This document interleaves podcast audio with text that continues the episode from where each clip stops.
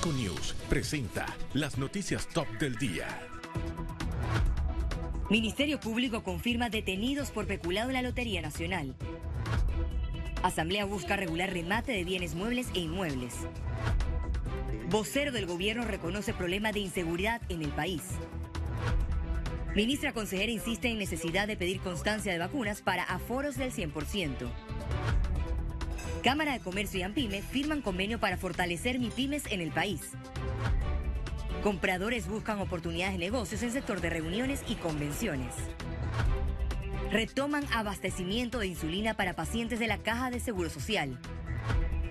Gobierno afirma que no brindará productos navideños a quienes reciban vale digital. Reacciones tras la no destitución del presidente chileno en Congreso.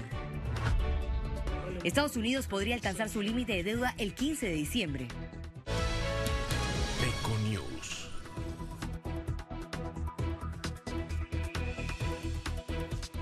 Los procesos judiciales en los que se involucran a funcionarios del gobierno no cesan. Ahora surgen detenidos por irregularidades en la Lotería Nacional de Beneficencia. Por otra parte, el gobierno finalmente empieza a reconocer el impacto de la inseguridad. Esto y más en nuestra emisión de Econews. Iniciamos enseguida. La Fiscalía Anticorrupción reveló la aprehensión de cuatro personas vinculadas a un presunto peculado en la Lotería Nacional. El nuevo escándalo de la Lotería Nacional salpica a la exdirectora provincial de Panamá, el director de operaciones, un funcionario de la Dirección de Chances y Billetes y un particular. Estas personas que enfrentan serias acusaciones serán llevadas ante un juez de garantías para legalizar la detención. El procurador de la Nación, Javier Caraballo, detalló el modus operandi. Estas personas, eh, según lo que se ha determinado en la investigación, eh, aprovechando su posición en la Lotería Nacional, se apropiaban ilícitamente de eh, los productos, llámese chances o billetes, dejaban que estos, que pasara el sorteo y una vez jugaba el sorteo, mandaban a terceros a cambiar los premios eh, y se hacían de este dinero. El Ministerio Público también giró orden de conducción contra otras dos personas vinculadas. En diligencia de allanamiento que se practicaron el día de hoy, eh, se encontraron algunos documentos públicos que debían reposar en la Lotería Nacional, no obstante estaban en la casa de estas personas, lo cual da cuenta también de la posible comisión de otro tipo de conducta delictiva. Los fiscales hasta el momento analizan la cantidad de dinero generada por el supuesto delito de peculado doloso. El hecho que empaña la imagen del gobierno generó reacciones de representantes de la sociedad civil que exigen transparencia y rendición de cuentas. Falta de controles institucionales, definitivamente que debe haber una fiscalización adecuada internamente sobre los funcionarios, qué es lo que están haciendo, cómo tú lo fiscalizas para avalar el código de el cumplimiento del código de ética. En esta misma línea, el ex vicepresidente del Colegio Nacional de Abogados, Alfonso Fraguela, pidió certeza del castigo para los que resulten responsables. Yo creo que situaciones como esta, no tratándose de funcionarios de bajo rango, sino personas de alto rango dentro de la institución, eh, nos obliga a mandarle un mensaje claro al presidente de la República en el sentido de que tiene que ver a quién está eligiendo para que lo acompañe en el gobierno. Porque eh, este tipo de conductas irregulares que se están dando reflejan que son personas que tienen, por decirlo de alguna manera, algún grado de proclividad hacia la delincuencia. La investigación nació en el mes de marzo de este año, cuando se presentó una denuncia por presuntas irregularidades en el pago del gordito del Zodiaco. Félix Antonio Chávez, Econius. Tras los últimos hechos de violencia registrados en el país, Severino Mejía, coordinador de proyectos y programas de seguridad y defensa del gobierno, aceptó que existe un problema de seguridad en el país tenemos que ser lo suficientemente honestos en reconocer que hay un problema de inseguridad ciudadana, aunque eh, los estudios de victimología han mostrado que un 80% del panameño no ha sido víctima. Sin embargo, ese 80% tiene un medio por todas las causas multifactoriales de una inseguridad que ha remontado. No es un hecho aislado, es un problema que causa eh, ese temor exponencial que vive la ciudadanía. La Asamblea Nacional busca regular los remates de los bienes muebles e inmuebles. El proyecto de ley es objeto de análisis de una subcomisión de gobierno. Los diputados proponen que en los avalúos, las ventas de los bienes y los bienes recuperados por los bancos y cooperativas, se utilice el precio del mercado para que así se reciba el saldo adeudado y la diferencia del remate regresa al deudor. La iniciativa legislativa reformará el Código Judicial y adicionará un nuevo artículo para que en los actos de remate los jueces civiles ordenen el pago de los créditos, así como los impuestos de transferencia. El tema que vivimos hoy día, eh, ustedes saben que lo que están al acecho siempre, lastimosamente, y es su trabajo, son los bancos.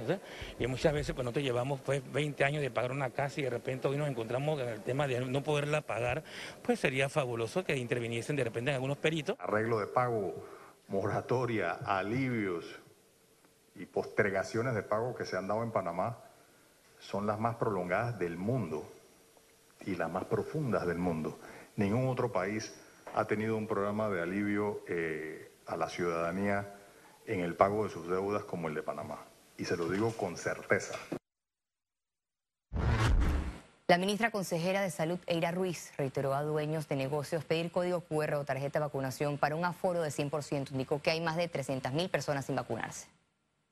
La normativa del MINSA era que si usted tenía 100% de aforo, usted tenía que pedir su código QR a la entrada y la tarjeta de vacunación. Yo quiero que alguien me diga si le han pedido tarjeta de vacunación en los restaurantes o en las discotecas o en algún lugar donde haya 100% aforo no lo están pidiendo. Entonces, yo creo que el ministro de Salud, como nos dice hace un par de días, va a tener que tomar medidas entonces de más supervisión, más severas para que la gente cumpla con las medidas, porque el gobierno nacional ha hecho el esfuerzo de vacunar, el esfuerzo de la trazabilidad, el esfuerzo de mantener las cifras abajo, con una apertura económica que todos necesitamos en este país, todos necesitamos trabajar, pero hacemos un llamado también a todos los empresarios al pueblo panameño de que cumplan con las medidas que el Ministerio de Salud y el ministro Sucre este, ha dictaminado con el gobierno nacional.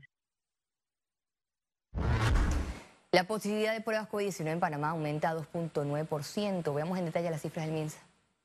475.166 casos acumulados de COVID-19. 238 nuevos contagios, 131 pacientes se encuentran hospitalizados, 20 en cuidados intensivos, 111 en sala.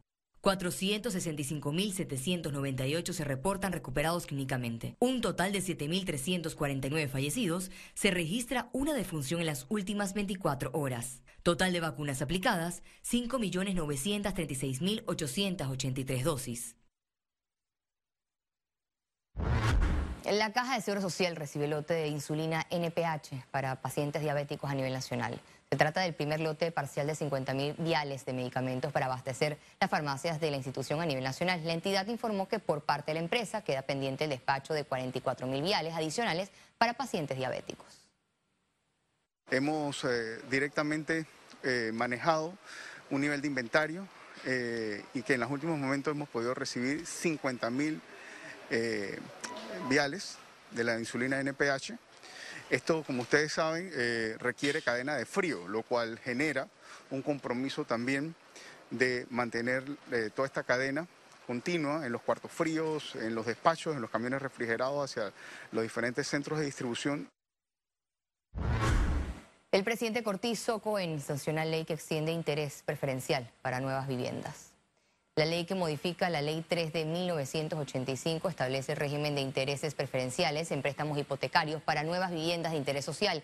Con la nueva ley, los consumidores podrán acogerse a los beneficios de incentivos fiscales por préstamos hipotecarios otorgados hasta el 1 de agosto del 2024.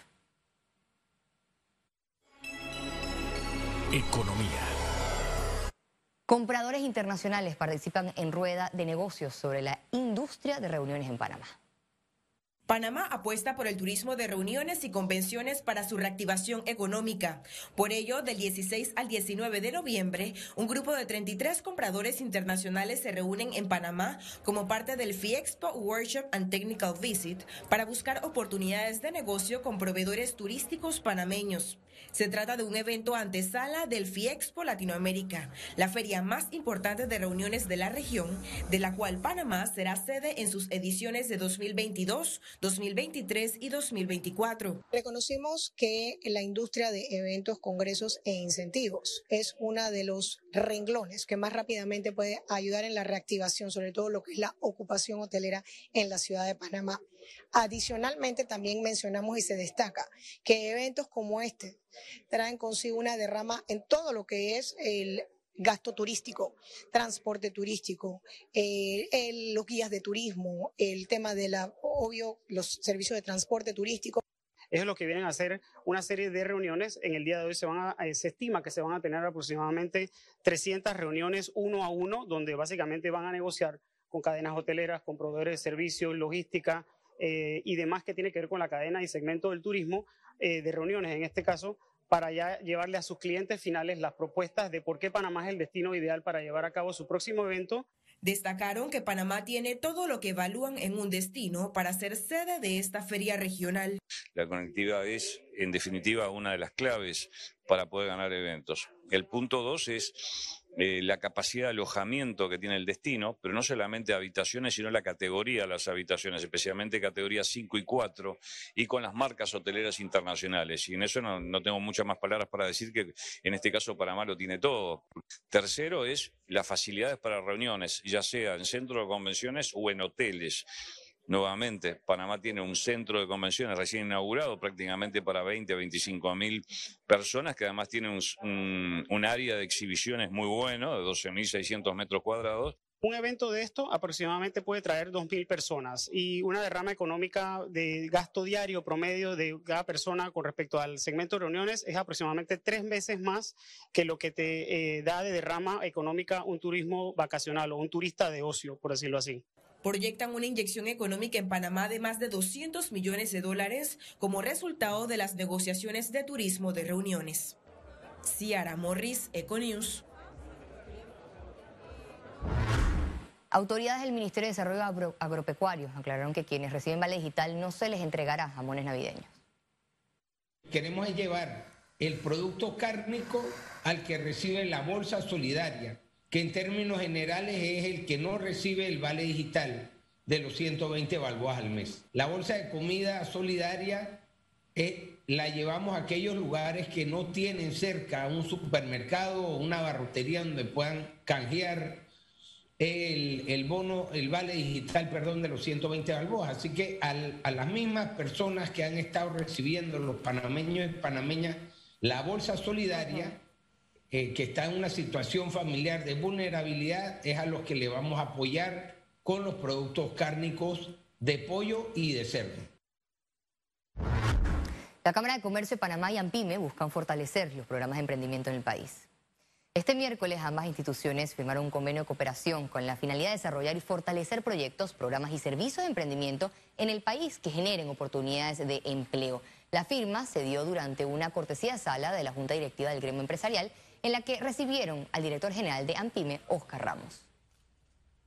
Sabemos que el emprendimiento necesita por, por fuerza eh, trabajar de la mano con las diferentes cámaras eh, y vamos a estar trabajando precisamente para buscar esos ángeles dentro de, la Cámara de Comercio. Estuvimos hablando acerca de la necesidad de, la aceleración de, los emprendimientos una vez ya están establecidos y cómo la Cámara puede aportar a, eso. Igualmente eh, hablando acerca de planes que tenemos para el año 2022 y que van de la mano también con lo que ha estado trabajando la Cámara de Comercio. El gobierno nacional evalúa extender seis meses más el desembolso del vale digital en el país. El viceministro Omar Montilla informó que hay una comisión interministerial que está evaluando extender el apoyo de vale digital más allá del 2021 a personas afectadas económicamente por la pandemia. Esto porque hay un gran número de personas que después que fueron reactivados, sus contratos fueron despedidos. La Cámara de Comercio de Panamá prevé alzas en los precios de los productos y un futuro posible desabastecimiento debido al retraso en entregas de mercancías y aumento en los fletes globales.